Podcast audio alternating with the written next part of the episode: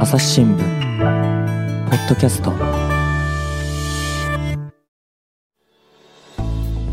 朝日新聞の神田大輔です、えー今回はですね東京の科学医療部からお二人の記者に来ていただきました、えー藤波優さんと小川しおりさんです。よろしくお願いします。よろしくお願いします。はい。えーとねお二人は同期入社ってことですよね。そうですね。小川さんなんですかあのもう藤波さんとは長い付き合いということになるんですか？でも、でも離れてたそう、総局も全然遠かったし、なるほど。あ一応大阪本社もいあー場所は一緒だったのか、違う部で。えお二人って入社して何年目ぐらいなんですか？わかんない。8年目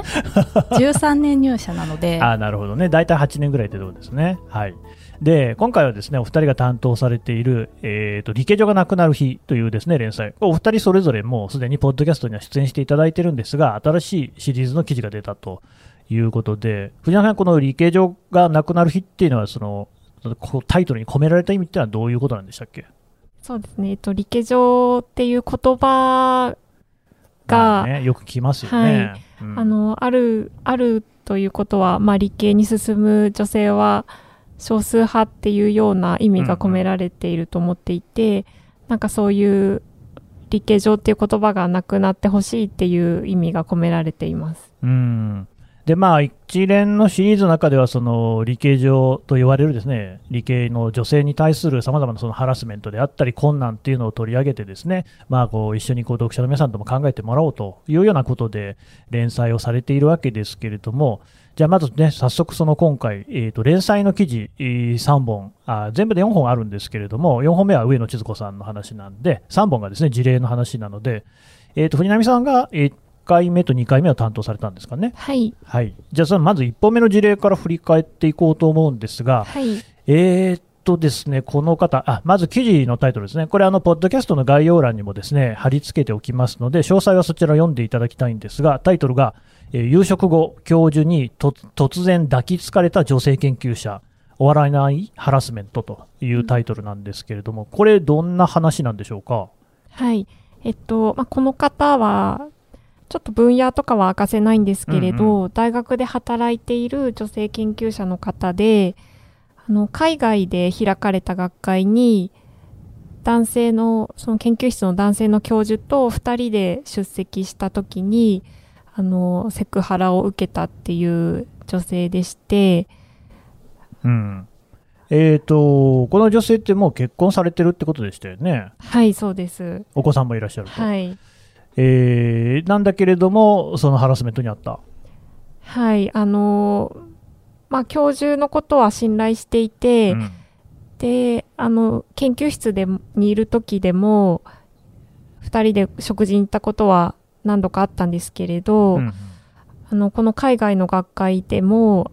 あの、まあ、研究室から二人しか行ってないので、うん。夕食に、まあ、普通に誘われて、まあ自然な、はい、自然な流れで行ったんですけれど、うん。まあ、そこで、ちょっと事件が起きました。事件というと、えっと、あの、まあ、食事を終えて、はい、レストランからホテルまで歩いて帰る途中で、あの教授に抱きつかれ、突然抱きつかれたっていうふうにおっしゃっていました。うんうんそれで、あの女性はちょっと信頼してた教授にこんな行動されて、ちょっと驚いて何も言葉が出なかったんですけれど、無言で手をバタバタさせて、ほどいてもらったそうです。うんで、まあ、この時にあのすごい情けない気持ちになったというふうに女性が話していてあのなんか教授に見くびられているというかその教授が自分の気持ちなんか全く気にしていないんだっていうふうに感じたとおっしゃっていました。うーん、なるほどね。えー、と教授はその後、どういう対応を取ったんですか、えっと、その後あの平然と歩いていってはまあ、女性もその後無言でこれ以上何も起きないでくれと祈りながらおったというこあとです。あのーそういったハラスメントっていうのは、その後はなかったんでしょうか？その後は、この、まあ、学会中に、えっと、車で移動する機会があって、教授と二人で後部座席に座っているときに、あの、手を握られたっということもありました。うんこの時も女性は自分で振りほどくことができなくて、あの、ま、教授と反対側の窓を見ながら適当な相槌を打ってやり過ごしていました。ああ教授がなんかその話しかけてきたわけですね。そうです。はい。うん、でまあそれを無言で窓の外を見てやり過ごしたと、はい。やっぱりそのなかなかこう大きい声でですね拒絶をするとかっていうことは難しいわけなんですね。はい。この時に、まあなんか女性自身もなんで自分は我慢しちゃったんだろうかっていうふうにも思うと言っていたんですけれど、やっぱり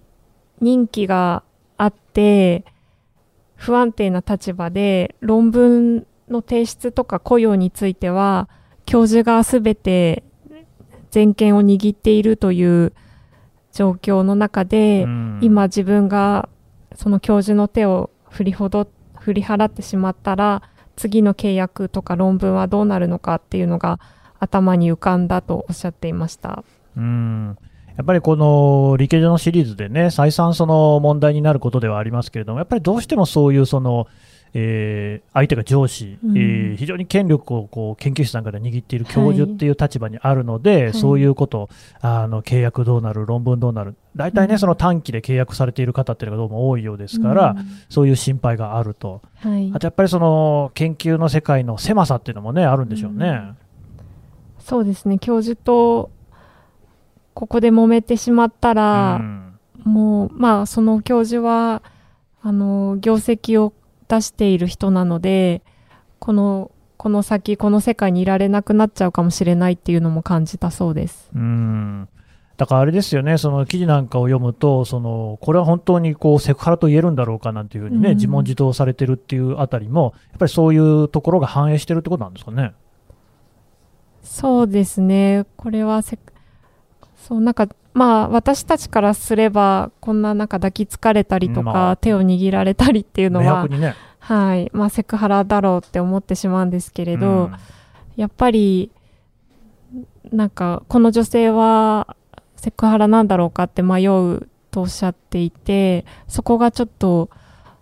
違和感を感じました。うんまあ、そういう状況に、まあ、追い詰められているというか、うん置かれているというかね、はいそういうところがおそらくあるんでしょうね。はい。うん、であの、現在も研究を続けられてるんですか？はい、今もこの研究室で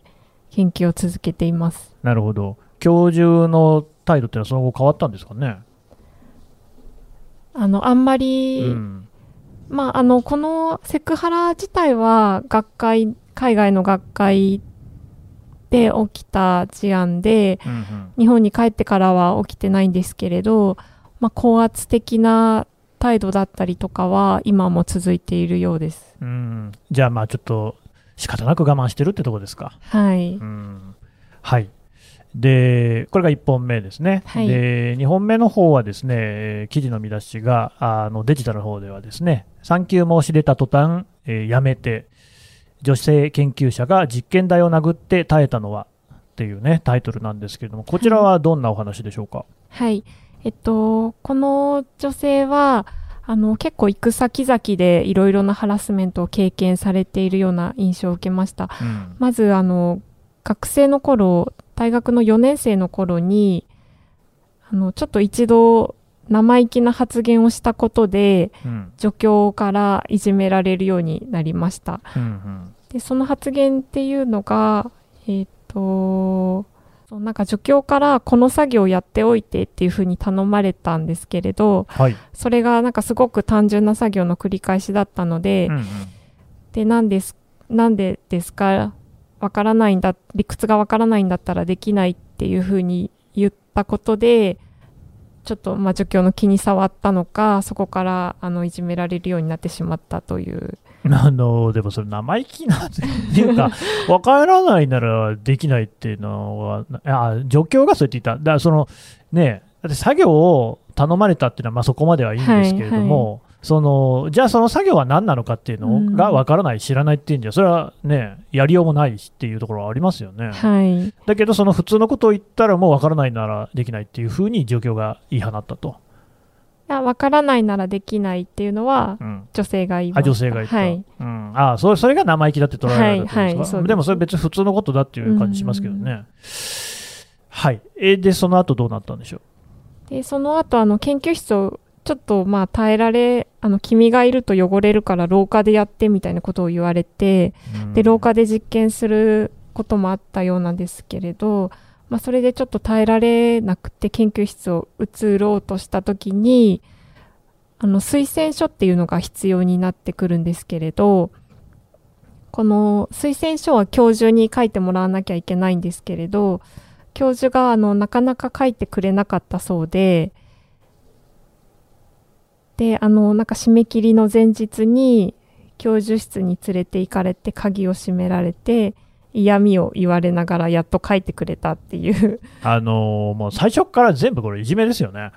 うんちょっとびっくりしますよね。いやだからその、まあ、さっきもその生意気な発言って言うけれども別にまあそれぐらいのことは言うこともあるだろうしねえーなのにその、まあ、そもそも作業をやる、ね、理由を教えないっていうのがなんかもうすでにいじめっぽいし、うん。その後のやつそれは助教じゃなくて教授でしたっけね、はい、はい。あその前にだから廊下で実験させられる？君がいると汚れるとかってもう完全にいじめですよね、こんなのはね。うんで、しかもなんかその、あれですか、全然、鍵を閉められて、嫌味を言われながらとかって、もうむちゃくちゃですよね、これ。うん。うん。そうその時にまあ女性はその最初に助教にちょっと生意気なことを言ったのがずっと気にかかっていて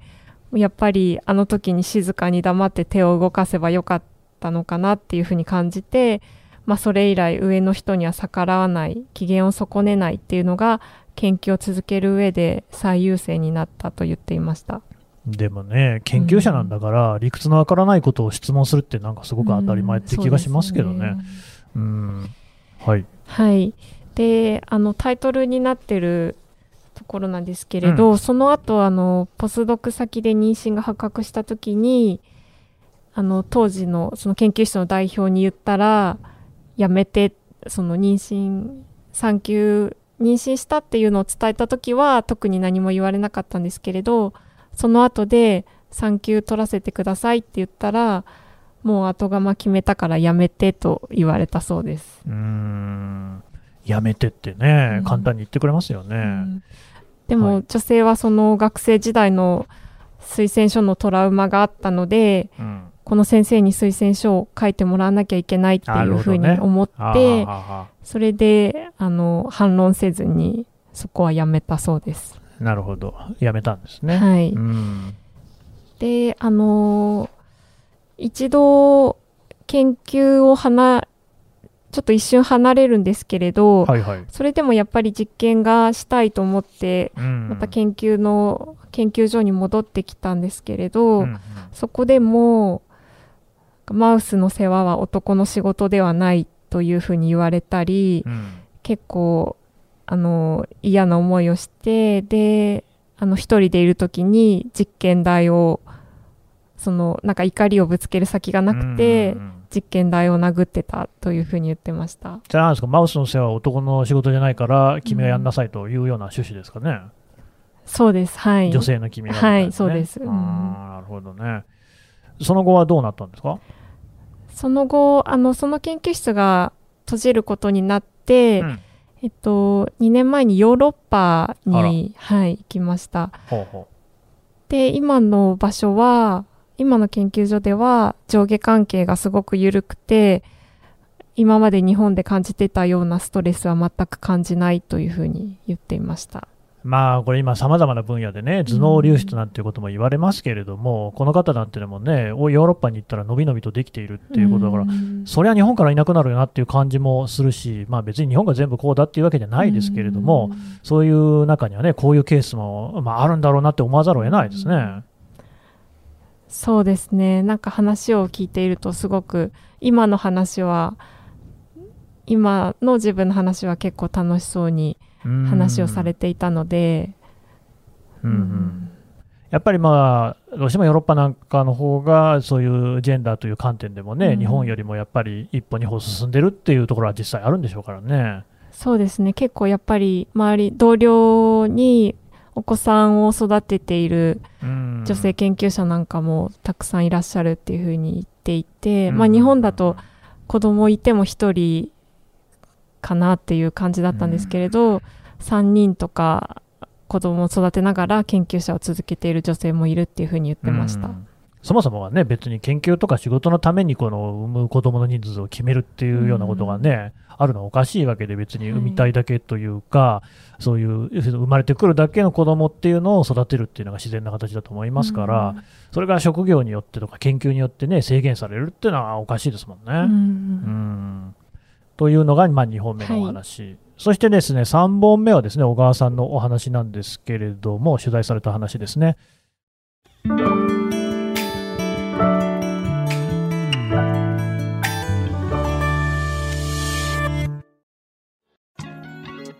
番組をお聞きの皆さん、朝日新聞ポッドキャストには他にもおすすめの番組があります。新聞一面じゃなくても大事なこと、SDGs を話そう。月曜から金曜日まで多彩なテーマをお届けします。どこかの誰かの人生の匂いがする番組とリスナーさんから好評です。SDGs を話そうで検索してみてください。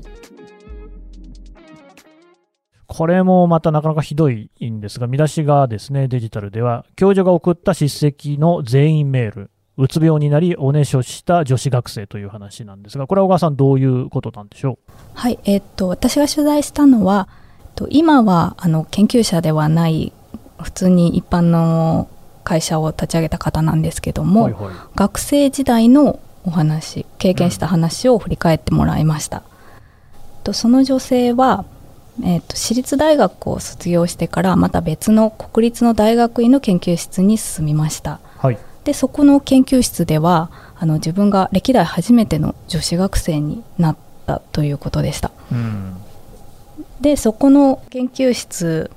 ではまあ初めはやはり馴染めなかったりもしたんですけども、まあ、研究室が歴代初でのね、女性っていうようなことですから、なかなか馴染むのも難しいかもしれませんよね。うんそれそれまあ馴染むのも難しいなりにもまあいろいろ手探りで論文を読んだりとか研究とかも少しずつしてたんですけども、うん。ある日突然その研究室の教授から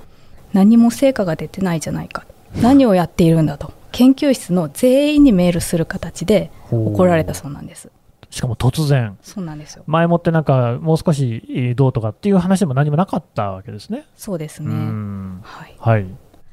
でまあそれ以降結構メールで叱責されることが多くなったということでした、そんなにですか？はい、で、うん。教授からはそのメールで研究は一人でできて当たり前だろうとか、うん。質問せずに隠れて勉強しろとかわからないことは恥ずかしいと思えとか。いやいやいやいや、あのー私の常識から言うと、その分からないことは恥ずかしくないから、もっと質問しなさいっていうのが、何かその勉強だったり研究なのかなと思ってたんですが、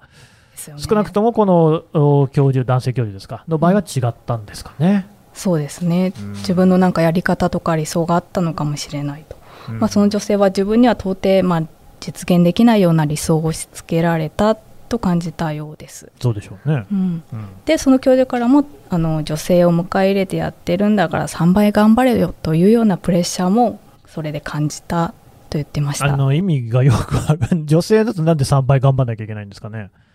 どう そうですねまあでもそういうプレッシャーを実際感じたってことですねうん。はいなんかまあ、そういう人柄の教授なんでしょうね。うんもうほぼなんか、このでも話を聞いてると、女性がターゲットにされてる感じですよね。そうですよねなんかもういじめのターゲットにされてるあっていうあ。感じなのかなとなんか私そのさっきのね、藤波さんの話と似てる、本当にいじめっていう感じしますね。うん、うん確かにそうですね、はい。で、その後はどうなったんでしょう？まあ、その後もあの指摘されることが多かったんですがそのうちあの他の学生もいる前で、うん君の人格がおかしいっうんて言われたり人格否定。はいあの実験が少しうまくいかなかっただけで修士は卒業できないとまたこういうのをメールで言われたりうん。とかしたようです。うーんこれもだからあれですよね、その君の人格がおかしいっていうのも、他の学生なんかもいる前で、なぜ君みんなが君を嫌うか分かるか、君の人格がおかしいからだっというとかっていうのは、これ完全にやっぱりね、もう、あの、も最もこういうことは言ってはいけないことだし、そもそもそんなことありえませんしね。そうですよね。めちゃくちゃな話ですよね。うんうん、はい。そんなことが続いて、その後はいかがですか？そうです。それでその女性はやはり少し寝つけない日とかも続いてたらしいんですね。やはりそういうので精神的に参っちゃってて。でもある日突然もう20歳も超えてる大人なんですけどおねしょをしてしまったと。うん。でこれで自分はやっぱりなんか体がおかしいうん。というか、まあ、精神的にもおかしいのじゃないかと思って病院を受診したらうつ病だと診。断されてしまったということです。そうだったんですね。やっぱりそこまでもう追い詰められていたから、うん体にもそういうその症状というかね、はいものが出てしまったということですね。それでまあもちろんあの楽しいと思ってやっていた研究も好きじゃなくなってやっぱ研究者の道に進むっていうのはもう自分ではその選択肢はないということでその研究者の道を諦めてうんもう国内のメーカーに就職することにししたようです。うん。うんでもあれでしたね、その冒頭、えーと、会社を立ち上げられたっていうようなお話でしたっけ、そうです、まあ、その後あの他のメーカーにも転職もしたんですけどもうん、結構やはり残業が多かったりとかすることもあるので、まあ、ご結婚されて子供もできてもう少し子供と過ごす時間とか自分の時間を大切にしたいということで、まあ、昨年起業してあの販あの輸入販売をする会社の経営者になったということです。うん。でもまあ、だからそういうね、ビジネスをできるような才覚もあるような人だっていうことなんでしょうから、そういう人をなんかそうやって、なんかまあ、私から見るとこんなのいびり倒してね、その辞めさせたっていう風にも見えるんですけれども、研究を志していた人がこれで一人いなくなってしまったっていうのは、本当に残念な気持ちがありますよね。そうですねうん、あのこれね、この女性は今、その当時の教授なんかが自分に取った態度っていうのは、なんかどんなところにこう理由があったのかなんていうのは、どんな風にこう心の中で理解されてるんですかね？まずその教授っていうのはずっと大学から同じ研究室にいた人なんですよね。おでやっぱりあの実績とか研究能力ももちろん高かったんですけども、研究室っていう一国、まあ、狭い世界での一国一城の主みたいな感じで監視の目もないところで、閉じた世界でずっと過ごしてきた人なんだろうと。だからこういう自分にみたいに自分のように過度にこう厳しい教育方針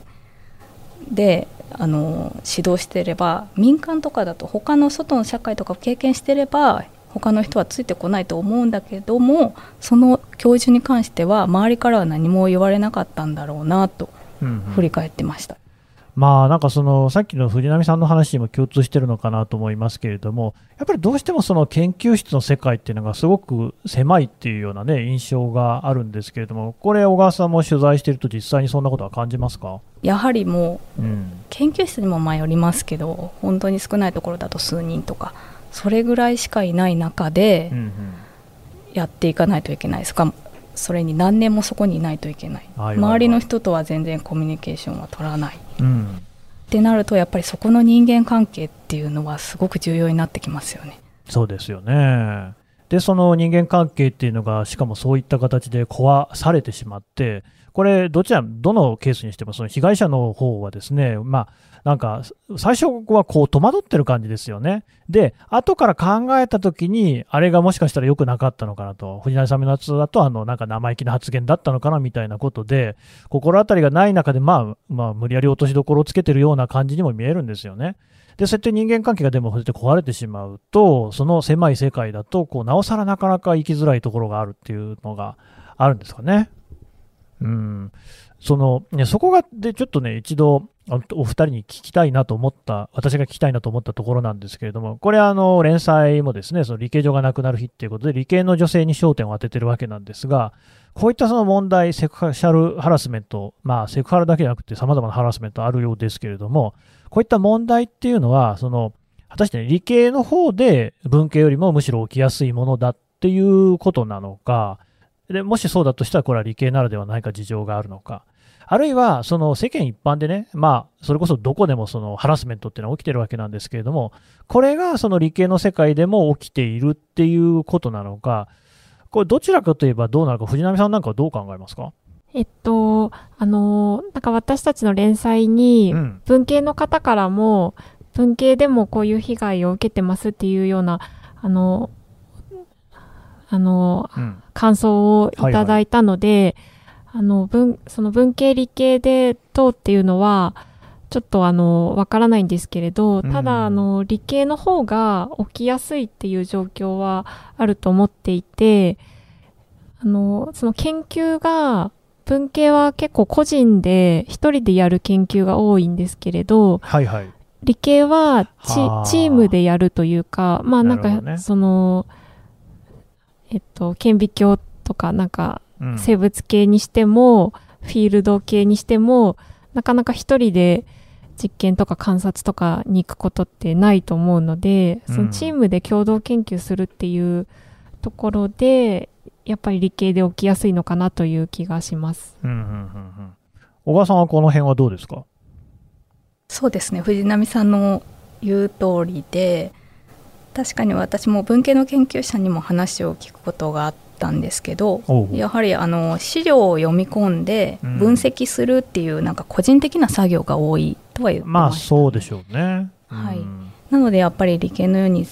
あの周りの人の人間関係っていうのはそこまで文系は、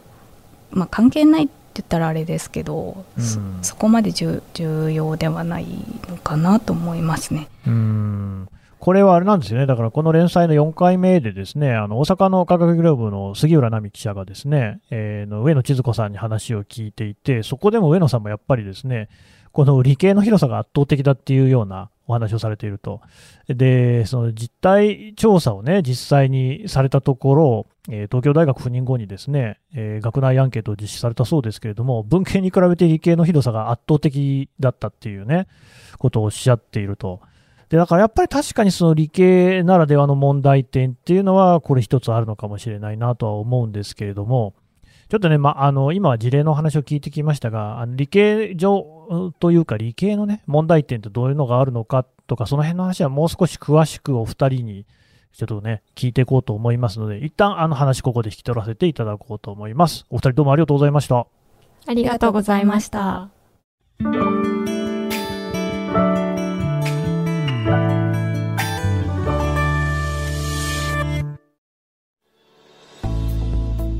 はい、えー東京科学医療部の藤波記者、小川記者のお話を聞いてきました。さて、小川さん、えー宇宙部、我々がね、いよいよ絶好調だって聞いてますけれども、どうですか？絶好調。え神田さん見てくれてます？ちなみに。あのと、えーっと、1回、2回はあり1ます回2回。あの何の回ですか？えーっとね、なんかみんなで、あなあれ、月食？になんかほら、はいはいはいありましたよね。なんかありましたよね。あのね、子供をね、僕連れてね、見に行ったんだけれども、東京は、まあ、く曇りか雨かなんかで全然見れなくてじ、ゃあ月食ですね。それをね、YouTube で思いま。見ますした。うん、ありがとうございます。いいえ。そういうのやってる？そうですね。そういう天文現象とか、まあ、月食とか、この前の中秋の名月であったりとか、あとは流星群とかの中継もやってますし、うん。あとはあの私とか他の記者があの、まあ、取材したこと、ロケットの話とか、うんうん。まあ、昔あのポッドキャストでも話させていただいた節分の話とかも解説したりはしてます。お気に入り登録者数もだいぶ増えましたか？そうなんですよ。収録時点で？えーっと2万4300人でした昨日。おーすごいですねねすごいですねこうますますねたくさんの人に見ていただきたいですねそうですね。はい、こちらポッドキャストの概要欄からリンク貼っておきますのでぜひご覧いただければと思いますお二人どうもありがとうございました朝日新聞ポッドキャスト朝日新聞の神田大輔がお送りしました。それではまたお会いしましょう。この番組ではリスナーの皆様からのご意見ご感想を募集しています。概要欄の投稿フォームからぜひお寄せください。ツイッターやメールでも受け付けています。ツイッターでは番組情報を随時紹介しています。アットマーク朝日ポッドキャスト。朝日新聞ポッドキャストで検索してみてください。